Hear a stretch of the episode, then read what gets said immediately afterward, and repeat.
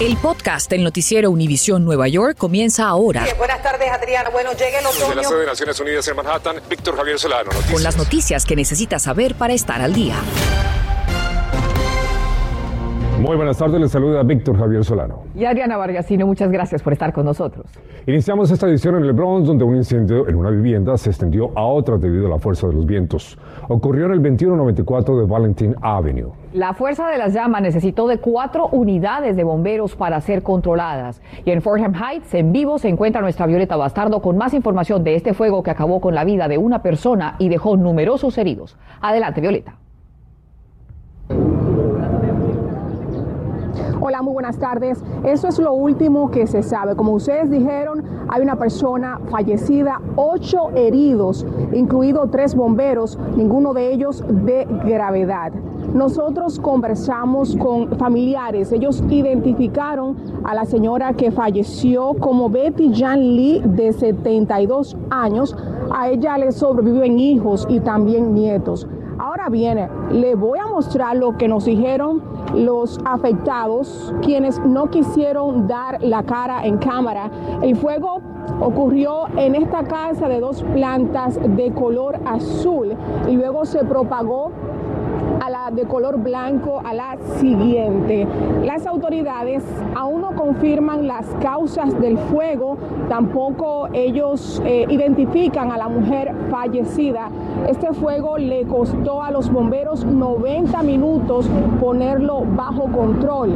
También hablamos fuera de cámara con una abuelita. Ella dice que está destrozada, pero no porque perdió sus pertenencias, sino porque su perrito, quien le acompañó por 10 años, falleció. Ella dice que era la única compañía que tenía.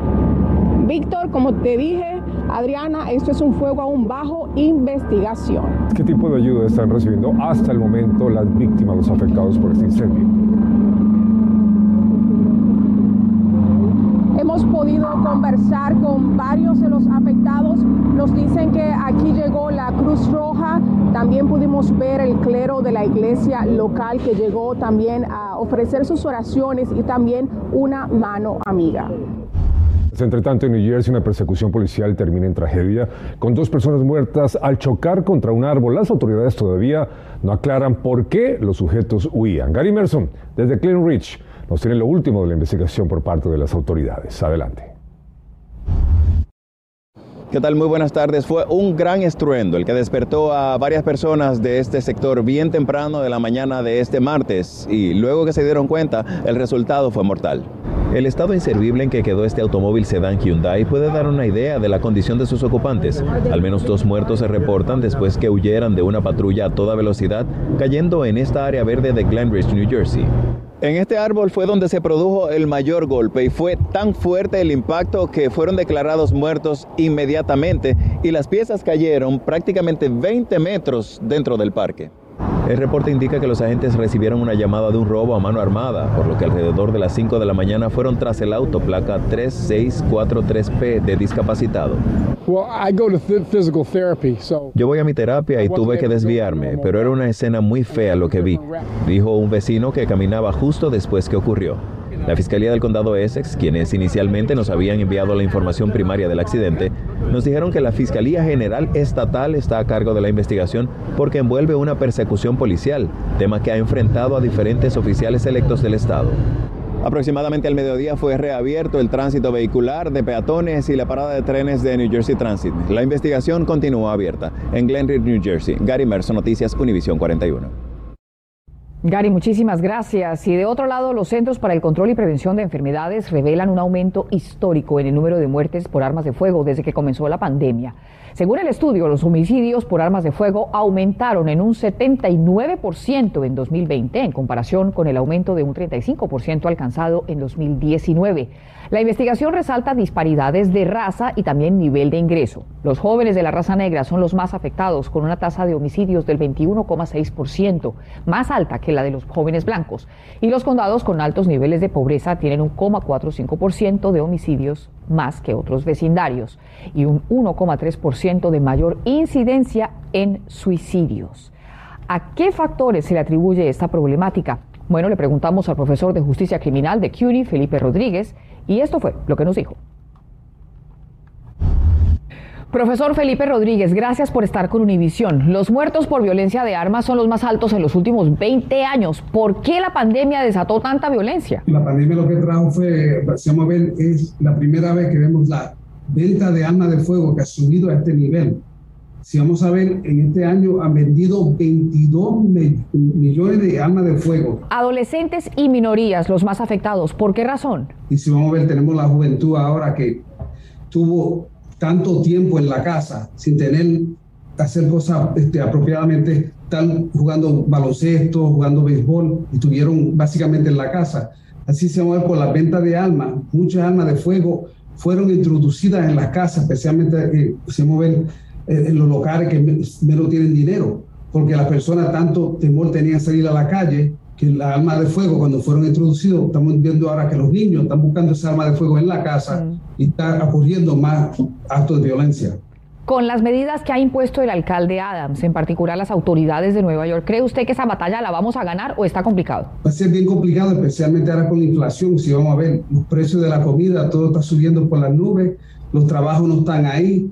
Va a ser una situación bien triste como vamos ahora. Y si vamos a ver la venta de armas otra vez, en, el mes de enero del 2021 eran 2.1 millones de armas de fuego y en marzo 5.9 millones de armas de fuego. Así, en esos dos meses solamente tenemos más armas de fuego en la ciudad que personas en la ciudad de Nueva York. En la venta solamente en dos meses de armas de fuego. Bueno, muchísimas gracias, muy preocupante. Gracias por estar con nosotros, profesor. Un placer, gracias.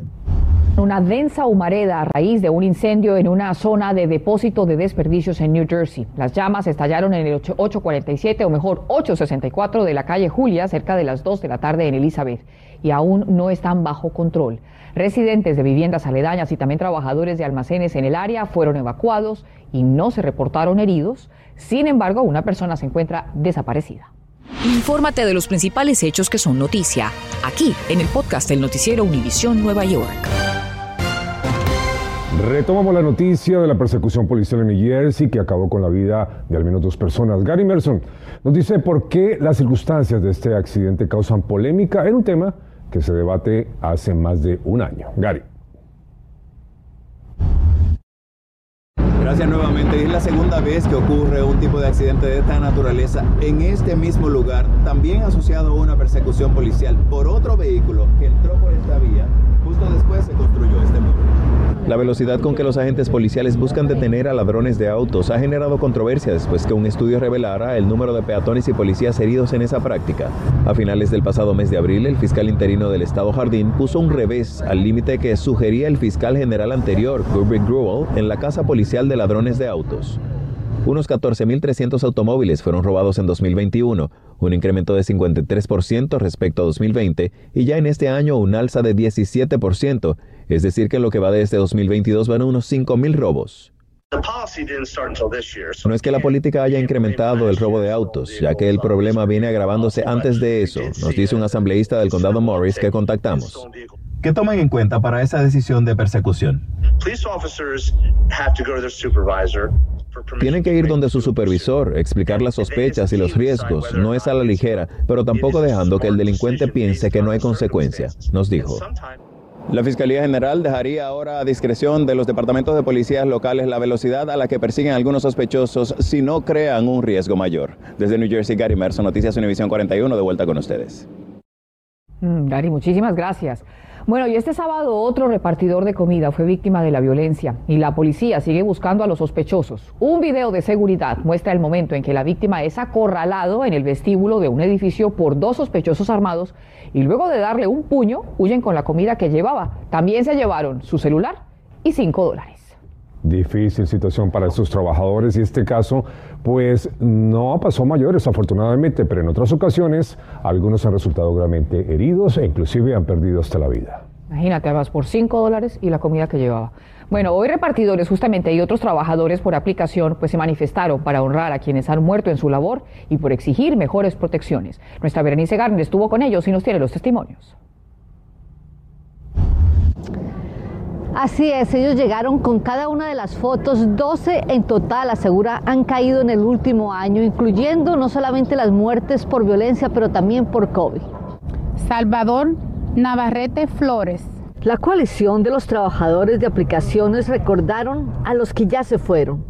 Que aunque no están con nosotros, no han sido olvidados y vamos a seguir peleando para que las aplicaciones y el gobierno eh, combatan el crimen que hay. La coalición calcula que las cifras que están manejando son muy bajitas y deben esto a que muchos trabajadores temen reportar las agresiones.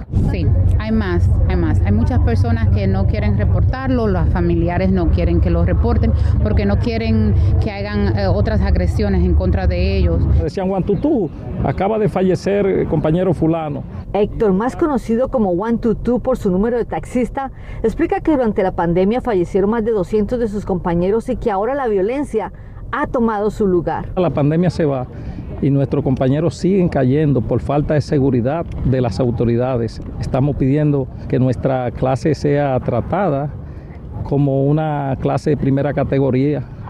Y es que, de acuerdo a un reporte de Git Workers Rising, desde el 2017 han fallecido 50 taxistas manejando para estas aplicaciones, varios de ellos latinos. ¿Tiene usted miedo de no llegar un día a su casa? Oh, pero claro, todos los taxistas lo primero que hacemos es encomendarnos a Dios y a nuestra familia y no, le, no sabemos a quién le toca. Aparte de arriesgar sus vidas, tampoco ganan suficiente. De acuerdo a una encuesta que realizaron entre los taxistas de aplicaciones de la zona triestatal, un 77% de ellos dijeron que cada final de mes no consiguen suficiente para pagar su alquiler ni el alquiler de su auto. En Manhattan, Berenice Garner, Noticias Univisión 41. El alcalde Eric Adams anuncia una inyección de 50 millones de dólares para cubrir las necesidades en el cuidado de niños en toda la ciudad para los próximos cuatro años. Una iniciativa similar que ya había anunciado la gobernadora de Nueva York, Kathy Hochul. Pues bien, para conocer sobre el impacto en nuestra comunidad hispana, conversamos con la concejal Pierina Sánchez y aquí está su testimonio. Concejal Pierina Sánchez, gracias por estar con Univisión. ¿En qué se van a usar esos 50 millones de dólares anunciados y son suficientes? Esta es una inversión, un anuncio que, que, estamos muy contentos de recibir porque sabemos que las inversiones en el cuidado infantil, en lo, los programas para los niños en general, pero el cuidado infantil es una gran ayuda para las familias que, que son más necesitadas. No se sabe exactamente cómo se van a usar los fondos, eh, se va a expandir el, el, cuidado de los niños para más familias que, no, que ahora mismo no pueden... Eh, eh, tomar ese costo uh -huh. de, de, que le cuiden las familias. Y eso es algo que va a ayudar a las comunidades, ¿verdad? Porque si un padre o una madre se tiene que quedar con un niño en, en su casa, no puede trabajar, no puede traer ese ingreso a su familia y a esa comunidad. ¿Qué decirle entonces a nuestras familias? Usted lo ha dicho bien, familias hispanas, muchas familias del Bronx, gente que está lista, que necesitan esa ayuda para poder regresar al mercado laboral y moverse. ¿Qué viene entonces en camino? Pongan mucha atención a, a cuando estos fondos eh, sea, se pongan disponibles para ustedes y, y aprovechense de, de, estos recursos que estamos poniendo el municipio para apoyar a las familias. En segunda parte, también los, entre los latinos, uh -huh. sí tenemos una, una, cifra muy alta de señoras, mayormente mujeres, que cuidan a niños. Uh -huh. Entonces, parte de la conversación con estos subsidios, esta ayuda que viene, es asegurar de, de que estas señoras y estas personas que cuidan a, a los niños, eh, que le estemos pagando un salario digno. Yo quiero más dinero para ustedes para que eh, aumente y, y mejore la comunidad. Gracias, concejal, por estar con nosotros. A ustedes, gracias. Hoy es día de elecciones en New Jersey. Estamos hablando de los votantes de dos de las ciudades más grandes del estado. Por ejemplo, en Newark, la ciudad más grande, se espera que el actual alcalde, Rajay Baraka, supere a su oponente, Sheila Montage. En Patterson, el actual administrador, Andrés Sayek, es desafiado por cuatro rivales en su intento por un segundo mandato. Los concejales Michael Jackson, Alex Méndez, además de Luis Vélez, y el exconcejal Aslun Gu prometen hacer un mejor trabajo al administrar Patterson, plagada por la violencia durante los últimos años. Además, en Union City escogen concejales y todas las urnas están abiertas, tome nota, hasta las 8 de la noche. Bueno, y con la inflación puede ser más difícil para muchas familias ahorrar para la educación de sus hijos, pero ahora será más fácil con la ayuda financiera de la ciudad de Nueva York. Nuestra Mariela Salgado nos dice lo que prepara sobre este tema para esta noche en Solo a las 11. Atención padres, si su hijo está en kinder, es precisamente el mejor momento para empezar a planear su futuro económico.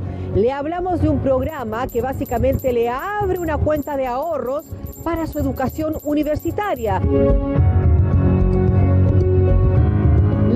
Se abre solamente con 100 dólares, pero le daremos estrategias para que pueda hacer crecer ese dinero.